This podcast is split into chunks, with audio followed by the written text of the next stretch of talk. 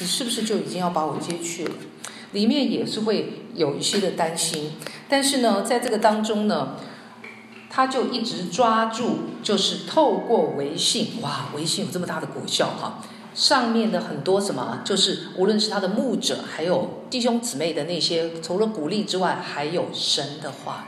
他紧紧的抓住。很多时候，当他在软弱的时候，在那样的一个那个治这个治疗的过程的当中的时候，他就是里面都已经没有力气，他一直宣告神的大能，神的那个同在。你知道非常非常有意思、哦，他好像不是一个人一个房间，就是说旁边也有，同样都是说呢，这个也是呃，就是这个确诊的这个病例哈，在那边治疗。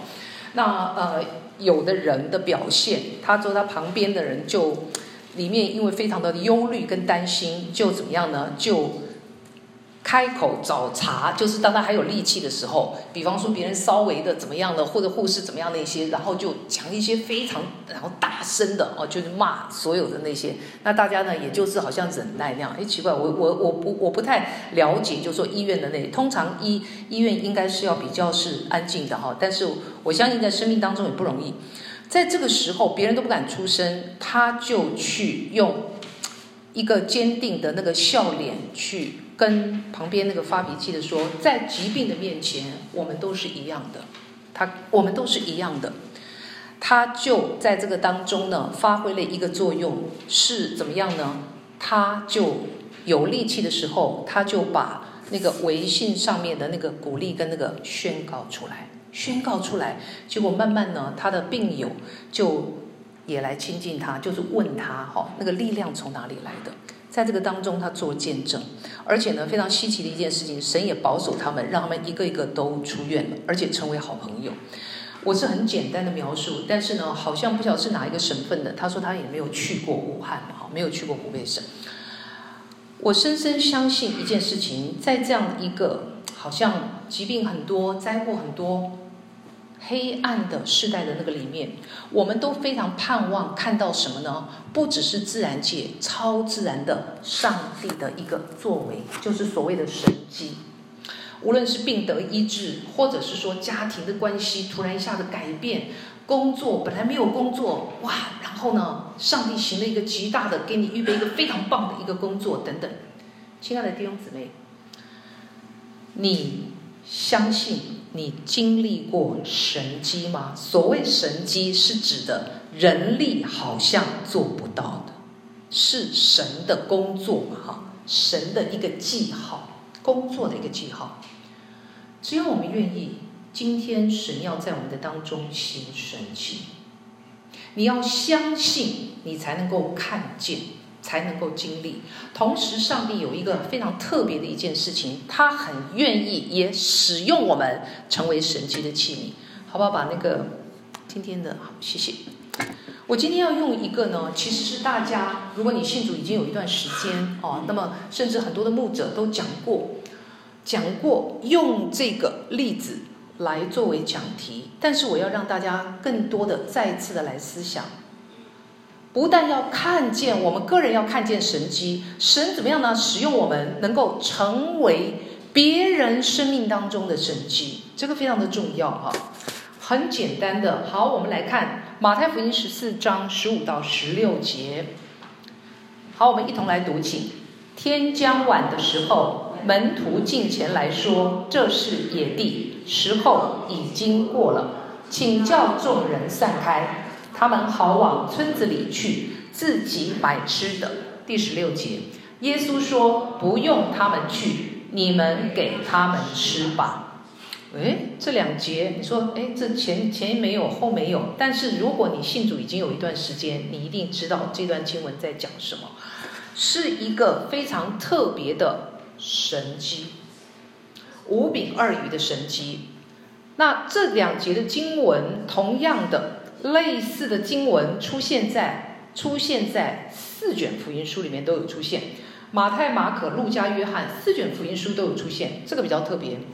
因为在四福音里面，如果你已经读过新约，你会发现到呢，有些神迹并不是大部分的神迹可能都没有四卷福音书都记载。所以这一卷为什么五饼二鱼的神迹在四福音四卷福音书里面都有记载？代表这是一个非常重要的神迹，非常重要的神迹。它跟其他的有什么不同呢？我们来看一下，其实这个神迹的背景啊，因为我只选了两节经文，但是之后我们会看这个神迹的背景是什么呢？是耶稣的表哥施洗约翰呢被希律王啊，就是这个杀头砍头之后呢，很多的属神的百姓基督徒呢啊，那么就四散避开啊，那么就避避避一下风头，就是四散。那主耶稣呢，也带着门徒，在这个时候呢，他退到野地里面、旷野里面去，想办一个退休会，就是休息一下啊，休息一下哈，人要休息的，对不对？哦，我也要休息，你们也要休息，对不对？不能人不是机器，不能一直工作嘛，想要休息一下。可是没有想到的，很多人一看，哎呀，耶稣跟门徒上了船，所以他们就沿着这个这个岸边哈，这个加利利的那个边哈跑跑，看到哎，大概是落脚处在什么地方。就先到那里去等他们了。哎，这脚程还真快，因为你不要把过去的船想成是大游轮啊。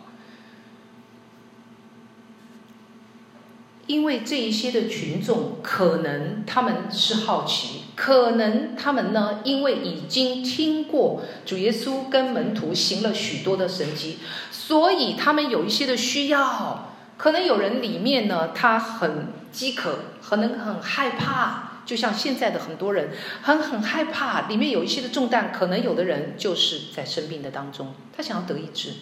亲爱的弟兄姊妹，很多的时候，我们可能写像当日的会众一样，我们很想看到神迹，但是怎么样的才能够经历神机呢？怎么样的，怎么样的能够成为不单看见神机，也能够被神来使用，成为神机的一个管道呢？我们要来看一下三点哈。第一个，拥有属神的眼光，跟旁边说拥有属神的眼光。有属神的眼光。你说到底什么是属神的眼光呢？好，我们来读一下下面的经文。好，请一起来读。好，马太福音十四章十四节，就是我们刚刚读的主题经文的前面的那一节经文，一同来读。耶稣出来，见有许多的人，就怜悯他们，治好了他们的病人。下面一节经文也给我，我的神必照他荣耀的丰富，在基督耶稣里，使你们一切所需用的都充足。诶，耶稣出来看电影有许多的人，就怜悯他们，治好了他们的病人。然后刚刚我又选了一节经文，是神一定会照他的丰富，在基督耶稣里，使你们一切所需用的都充足。你知道当日主耶稣看见了许多人来找他，根据圣经的记载，有多少人呢？男的光是男丁就有五千人，就有五千人，再加上再加上什么呢？哦，可能有家庭，对不对？有有有太太，然后呢有小孩，哦，这样子加加种种，可能会有一万到两万人，这么多人，这么多人，这么多人来跟着，他们有一些的需要，每一个人的需要不同，有的人大概面对人生的一个转折点，有的人可能里面有一些的惧怕，这里讲到说主就爱他们，怜悯他们。别处的经文讲到，如同羊没有牧人一般。亲爱的弟兄姊妹，主耶稣在这里讲到说，他怜悯他们，不但开口告诉他们，告诉他们，教训他们一些事情，安慰他们，也医治病人。刚刚我们有读那个经文哈，十四节，也医治病人。你知道什么叫做属天的眼光呢？刚刚我们读了至少呢，马太福音的三处的经，就是三节的经文，三节的经文。这时候天色已经晚了，到了吃晚饭的时间，到了吃晚饭的时间，在郊外，在野地，跟现在不一样啊，跟现在不一样。呃，根据经文的记载呢，它有可能是在山坡。门徒提议。提议什么呢？这么当这么一缸子人要吃晚饭怎么办？门徒就说啊，很简单，最简单的方法就是把他们通通散开，各自去找吃的，这最容易，这是最容易解决的一个方法。但是耶稣说什么？我们一开始读的经文，不用他们去，你们给他们吃，你们给他们吃。门徒几个人？最多就十二个人，OK，十二个，要给一万多人吃。亲爱的弟兄姊妹，你看我们前一阵子呢，十一月份开始呢，有幸福小组，每周我们呢要预备吃的，对不对？多少个人呢？可能二十几个人。二十几个人的饭食容不容易啊？不容易，还一万多人，一两万人，这个要求听在当时门徒已经非常又累又饿，他一定非常的生气，觉得呢很不舒服，里面会有很多的抱怨，这不是刁难我们吗？因为我们根本做不到嘛，这是一个 mission impossible，是不可能的任务嘛，对不对？弟兄姊妹，如果你在现场，你是门徒。主耶稣也同样告诉我们说：“你、你们给他们吃吧。”请问我们的反应会是什么样子？解决一万多人的晚餐，你会抱怨吗？你会生气吗？你会不耐烦吗？Hello，亲爱的弟兄姊妹，耶稣要让门徒也让我们看见一件事情：如果要经历神迹。我们必须要看见耶稣要我们看见的那个属神的眼光是什么呢？耶稣要我们看见什么呢？两个部分。第一个，他的怜悯，他关心我们每一个人身心灵的需要。哎，很多时候你不要以为主耶稣只关心我们有没有得救，灵魂有没有得救，他非常关心我们每一天的吃喝有没有吃够。有没有饱足，够不够营养？这很奇怪哦。主耶稣也关心我们日用的饮食，饮饮食，他的怜悯，他的慈爱，主要我们看见他所看见的。请问，当我们身边的人有一些的需要，有一些的软弱，甚至陷在痛苦里面的时候，我们有没有他的看见，他的眼光？什么是爱？什么是怜悯？就是在别人的需要上看到自己的责任，听懂吗？爱跟怜悯就是在别人的需要上看见自己的责任，而且采取行动，成为别人生命当中的神迹。这是第一点，神要我们看见的。同时，主呢也要让门徒看见，看见一件事情是什么？什么叫做你能给他们吃？有一个东西非常重要。你有没有看见？你我有没有看见？刚刚我们唱了很多的诗歌，唱了几首诗歌，一再强调一件事情：上帝是与我们同在的神。我们真相信他是全能、丰富、供应的神吗？有需要的地方，他就乐于施行拯救、医治跟供应。你真相信吗？如果你读四福音，你会发现到一件事情。很多的神迹启示，无论是医病，无论是赶鬼，无论是主耶稣满足人的需要，去触摸别人，主也要我们每一个人都去做。约翰福音十四章十二节说，主耶稣说他所做的事，信他的人也要做，并且要做比这更大的事情。亲爱的弟兄姊妹，耶稣要先来让我们来经历他的丰盛。然后再透过我们去给予别人，满足别人的需要，你看见吗？有神同在的地方，一定会有神迹；有需要的地方会有神迹；有怜悯的地方会有神迹。约翰福音啊，那这个四卷福音书当中呢，啊，有记载到一件事情，在这个神迹的当中，门徒的反应，其中一个门徒呢叫做腓利，听过吗？啊。菲利呢，就拿起他，他应该不是学会计的，拿起他的这个小算盘打一打啊，一万多人需要多少银子嘞？需要多少食物呢？大概算了一下，大概差不多呢，是一个人平均一就是一个人呢，大概是七八个月，可能八九个月的这个薪水。听懂我讲的意思吗？如果需要供应这么多的话，至少需要二十两银子，大概是当时的。八个月的薪水。如果以加币来算的话，如果以现在的眼光来算的话，一个人的话，好，嗯，有的人薪水高，有的人薪水低。那如果是一个月一千多、两千，那如果八个月的薪水就是一万多的加币，一万多加币，哦，一万多加币。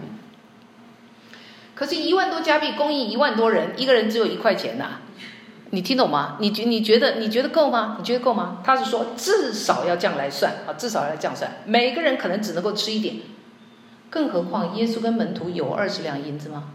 可能根本没有，根本就没有。还有呢？你以为是现在吗？在郊外，Hello，在郊外没有 Seven Eleven 像台湾很多人去台湾的时候，觉得超级方便的。只要我旁边哦，因为我我我如果回去台湾的时候，刚好我楼下旁边就是一个，就是因为我是住的是那个大楼，旁边就有一个便利商店，超级方便。从热食到那个蔬果，到那什么什么什么什么 OK 棒什么那些，只要你想得到的，给钱就有，非常的方便。但是他现在荒郊野外，哎，就算他们有足够的食物，怎么运呢？Hello，怎么运？怎么运啊？有有有大量卡车有吗？没有。有外卖服务没有？只能用马用驴这样子，要运多少趟？亲爱的弟兄姊妹，你知道现代人有多幸福吗？你用手机这么一点，对不对？手机一点，然后呢，付个账，然后呢，热腾腾的食物会不会送过来？亲爱的弟兄姊妹，菲利他用他的算盘一打，发现即便是二十两银子，每人只能分这么一点点，根本吃不饱。他的计算有没有错呢？答案是没有错，对吗？是对的。另外还有一个门徒叫做安德烈呢，他告诉他就这个耶稣叫他们去去去去整个看一下谁带的东西，结果发现有个孩子带了五个大麦饼跟两条鱼。可是这个食物是一个人一个孩子的晚餐，你以为那个饼很大？没有。如果今天五个饼两条鱼分给一万多人吃，我告诉你，牙缝都不够塞，牙缝都不够塞。意思是这个问题是什么？此题无解，此题无解。亲爱的弟兄姊妹，在当时耶稣在试验门徒，他也在试验我们每一个人。请问，当我们发现有缺乏、有困难、有问题的时候，你看到的是什么？你我看到的是门徒所看到的吗？群众的需要太大太多，这个困难太大，我们不可能，我们拥有的太少，我们的财力有限，我们的人力有限，就算就算有心，也解决不了啊，也解决不了。所以答案是不能。亲爱的弟兄姊妹，今天。你看见神的怜悯吗？你看见有需要的时候，神愿意做吗？你看见这位神，他其实是愿意全能，他是全能、丰富、供应的神，他愿意做。你有看见他在吗？圣经说，在神凡事都能，我们都很会念这个句子，可是我们真相信吗？亲爱的弟兄姊妹，你想要看见你旁边的人改变吗？你想要看见这个世代改变吗？到底我们今天用什么样的眼光来看我们身上、生命当中、别人生命当中的一些的问题，包含病痛？我们有像神一样怜悯的心吗？我们清楚地认识这位神是全能丰盛的主吗？到底我们的眼光是在自然界的、现实的、理性的、有限的思考方式，还是从神的眼光去看？只要神同在，没有什么解决不了的。亲爱的弟兄姊妹，你我拥有上帝要我们看到的吗？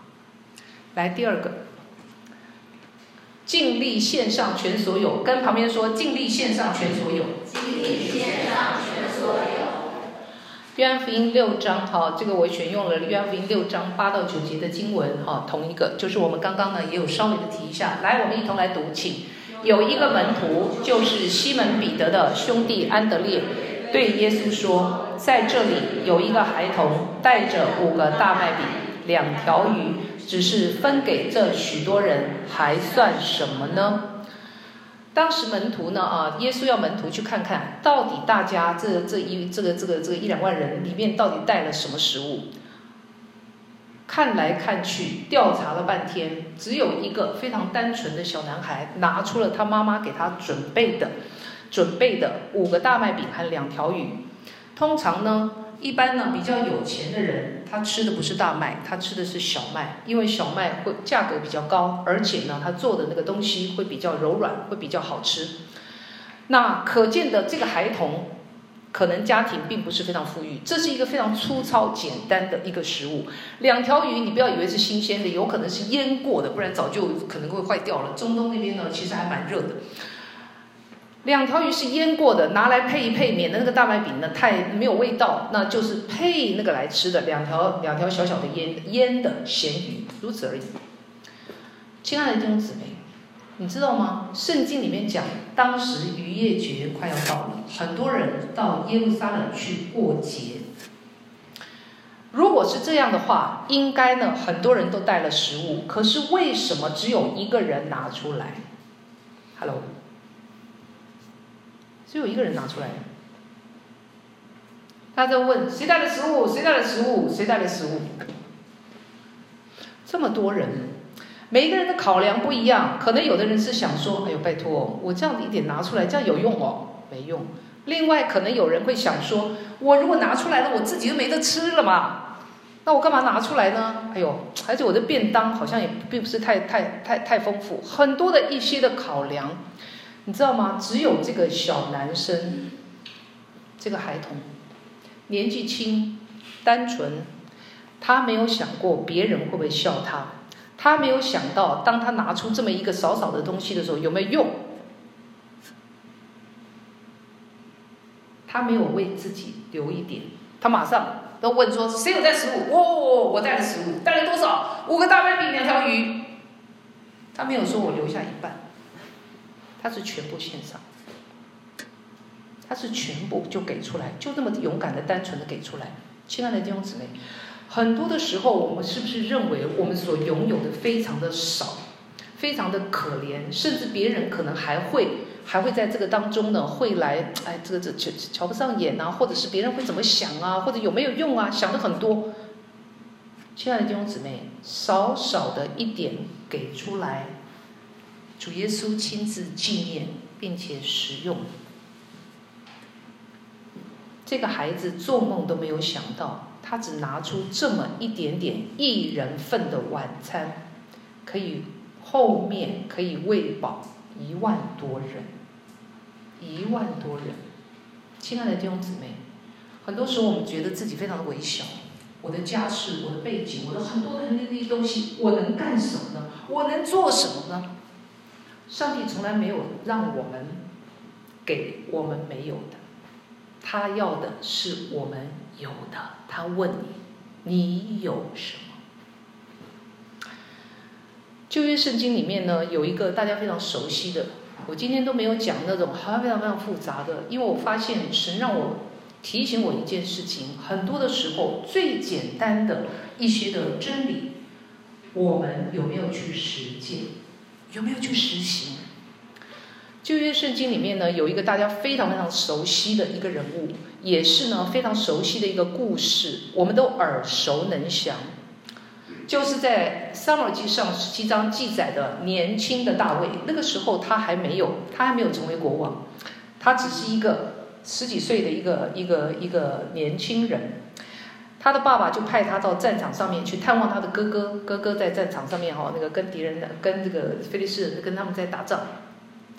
正巧呢，敌军就派出，我们都非常清楚，是非常高大的所谓的巨人，骁勇善战的歌利亚来挑战。歌利亚大概身高两百多公分，将近三百公分，差不多三公尺哈。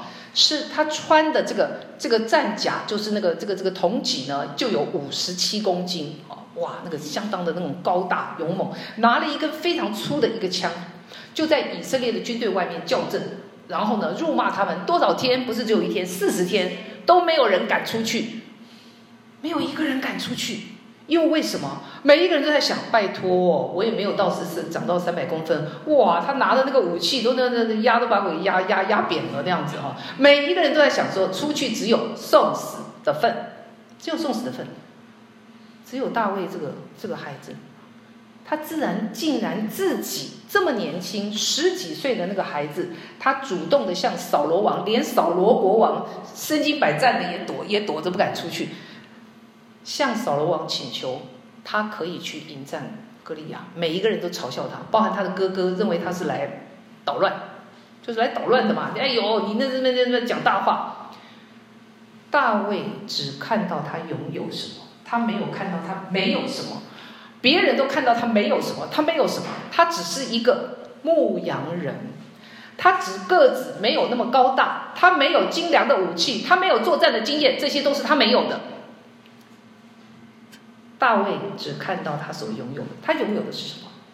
过去上帝跟他一直同在，上帝让他在牧羊的时候，竟然可以打赢狮子跟熊，从他们的嘴巴里面把羊给抢回来。他看到的是这个，他看到的是什么？神怎么保护他？神怎么保护羊？他看到的是神的得胜，他看到的是神的慈爱，他看到的是神与他同在。亲爱的弟兄姊妹。还有它里面充满的是什么？可恶！敌人怎么可以侮辱我们以色列人？怎么可以侮辱？四十天之久，没有人敢出去。亲爱的弟兄姊妹，今天他看见的是神的伟大，他看见的是过去神是与他同在的神，他看见的是他对神的百姓跟国家的热爱，这是他有的。所以。他就单纯的献上他的生命，拿着他惯用的武器。我告诉你，那个惯用的武器笑笑笑掉人家大牙了，只是一个简单的机旋。你知道我我之前去泰国的时候，去泰国短宣的时候，啊、呃，因为我们每个人都要分配，分配不同的一些。就是等于任务哈，要要那个，因为有一些的那边的有一些孩子们哈，那有一些是孤儿啊，我们要要一方面要教他们中文，二方面要教他们圣经，每个人都会分配不同的自己选择要教圣经里面的是什么。当时呢，我就祷告，我就选了大卫打歌利亚。可是你不能干干的讲，你要有一些的工具。当时我记得好像是我先生给我出点子啊，哎，我觉得这个也不错啊。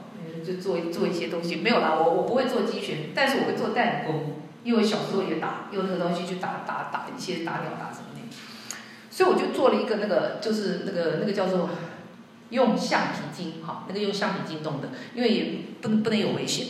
然后呢，做了一个歌利亚的脑袋，听懂我的意思吗？哦，就是一个一个活生生的脑袋。然后呢，就是呢，在当时教的时候呢，让他们试打歌利亚，听懂我意思吗？哈。然后用的是什么呢？用的是那个就是圈起来的那个纸圈圈。该不会以后想想要来玩一下？那纸圈圈我跟你讲不好试哦，这你要你要你要拿准哈，然后瞄准瞄准瞄准那个头，蛮有意思的哈。有有的那个哈，那蛮好玩的。让我们在这个当中呢，你知道吗？今天他就是拿着这么简单的。献上他自己，然后不起眼的机旋和几个小石子，他就勇敢的走向战场。然后他还跟歌利亚还说什么呢？今天耶和华就要将你把你交在我的手里，我要杀你，斩你的头。他怎么会有这么大的一个看见？因为他看见的不是他没有的，他看见的他是拥有这位神跟他同在。亲爱的弟兄姊妹，上帝使用他只用一个小石头。他是带了好几颗，五颗吧，一颗小石头就杀死了巨人歌利亚，赢得了奇迹般的胜利，拯救了全以色列的百姓。当我们在听这个故事的时候，很多时候我们会觉得不可思议，但是主今天也要使用我们每一个人，只要我们愿意献上我们所拥有的，可能是时间，可能是金钱。过去我在这个呃去年大概应该在十月份的时候，我曾经用了一个例子，我现在要再次的讲一下。这个是呢，就是福气教会的一个姐妹，叫做曾丽丝姐妹哈，曾丽丝姐妹她的一个一个呃非常棒的一个一个见证。曾姐妹呢，她从小呢非常的叛逆，女生呢又抽烟又打架啊，然后呢就是混的。中学毕业，他就进入到社会里面去工作啊，很早就进入这家庭环境也不是很好，二十一岁就结婚了。后来他不小心，其实有点被骗了哈，接触到这个毒品，想戒戒不掉，毒品捆绑他二十三年之久，二十三年之久，多次进出监狱，每一次监狱的那个主管看到他说：“哦，你又来啦。”他也觉得他根本不可能戒掉，这一辈子都不可能。二十几年的时间，她结婚后第十五年呢，又发生了一个事情，她的先生有心脏病，没有办法工作，所以全家的经济负担压在她的身上，每一天要往返医院去照顾先生，还要还要教导孩子，她真的快要吃不消了。这个时候呢，她学会了要释放压力，她学会了什么？赌博，跟银行借钱，弄到呢整个几乎要破产。然后呢，她又想说怎么戒除毒瘾呢？喝酒。结果毒瘾没戒掉，反而染上了酒瘾，真的很惨。每一天就是吸毒喝酒，而且更惨的还有一件事情，她的先生被医院宣布只剩下一个星期的生命，只有一个星期的生命。虽然后来神很恩待，在这个时候呢，她先生有机会，哈，有机会呢，这个认识了教会里面的哈，有人去探望，所以呢，成功的移植了心脏，也也信了主。可是呢，这位真姐妹在当时仍然觉得，仍然觉得上帝在哪里？她不愿意相信。后来发生一件事情，她在工作的当中呢，脚伤了，要手术，好像是韧带断裂还是什么？按照道理要很长的时间恢复，可是就在手术后第十五天，上帝用非常奇妙的方法让她康复。他经历了这个事情，因此呢，他就受洗。在受洗之后呢，他改掉了很多的坏习惯，也把毒瘾戒掉。可是因为过去吸毒啊，他必须要就是要要要服服服刑，我们叫做服刑，他就进到监狱里面。进到监狱呢，他就开始关心旁边那个叫做监狱叫做狱友，听懂吗？啊，监狱里面的啊，这个跟他一起的，刚好要开一个班，那然后呢就。监狱的主管就跟他讲说：“要不你来当班长？”他说：“当班长好，我就当班长。”他把每一个狱友当成是福音的对象，他没有看他的过去是这么样的肮脏污秽不堪，他就跟他们讲他过去怎么样吸毒，怎么样被神来拯救，来传福音。好多的狱友因为他就信了主。之后这位真姐妹呢，她。回到教会之后呢，他参加了很多的一些的装备的课程，同时他们夫妻还在就是成立在教在那个这个监狱里面呢，成立了第一个就是监狱受刑人的小组，监狱受刑人的小组。亲爱的弟兄姊妹，后来他有机会到男子的监狱看守所去里面去跟大家分享见证，当天有一百多人都因着他的见证，非常的感恩，很愿意。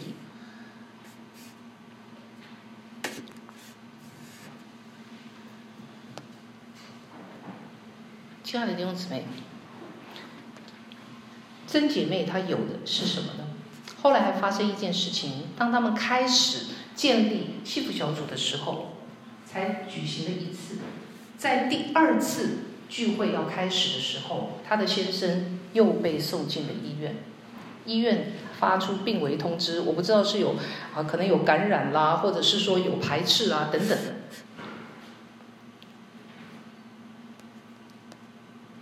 他接到好几张的病危通知，可是，在那个时候，他并没有把聚会停掉，没有把聚会停掉，他持续的来到神的面前，持续的来到神的面前来祷告，来相信。后来，他带的这个小组呢，至少有七位都信了主，而且他的先生最特别的是，在入院之后的第五十三天。身体奇迹似的好转，走出了医院，活着走出医院，活着走出医院。亲爱的弟兄姊妹，这位真姐妹，她没有很高的学问，她没有令人羡慕的口才、专业、权力、地位，她能够做什么呢？而且她过去的人生当中有一段不堪的失败的一些经历，她有的是什么？是一颗真诚的愿意奉献的心。他讲过一个话，虽然这个话呢看起来挺粗俗的，就是说，即便你的人生是那样像肮脏污秽不堪的一坨粪，一坨那么脏的，被人家厌弃的，没有人要的，也能够成为别人生命当中的肥料养分。亲爱的弟兄姊妹，今天你看到的是什么？你我手中的五饼二鱼是什么？是时间吗？是才干吗？是金钱吗？是鼓励的话吗？是温暖的微笑，还是爱的分享？真诚的一个祷告？不管是什么，你我愿意像那个不知名的孩童，像大卫，像这个真姐妹一样的单纯勇敢的、毫无保留的奉献出来吗？上帝就要来使用。来，第三。顺服交在主的手中，跟旁边说，顺服交在主手中。我们看一下马太福音的十八、十九跟二十节，请一同来读。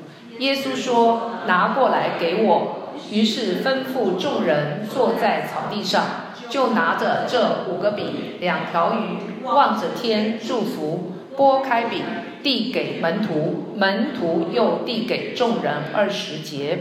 他们都吃，并且吃饱了，把剩下的零碎收拾起来，装满了十二个篮子。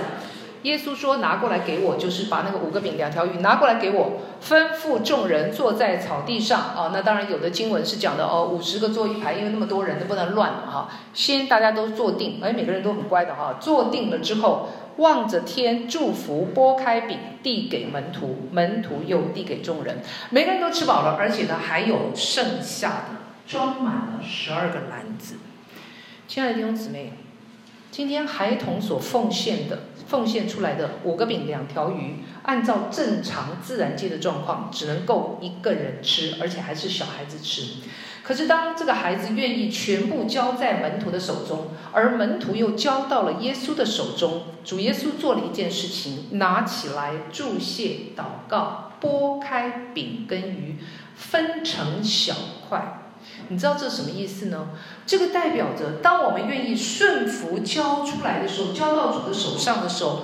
主分开，把我们的生命，把我们的生命献上的时候，他拨开，而我们愿意在这个当中也听主的话。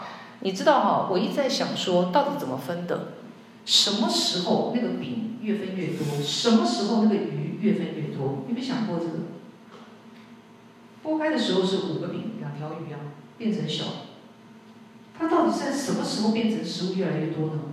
肯定是在什么？可能分出去，分出去，分出去。哎，怎么还怎么怎么怎么吃了还有，吃了还有，分出去，越分越多。亲爱的弟兄姊妹，你知道吗？是在每一个人顺服神的话，不自私的持续传递。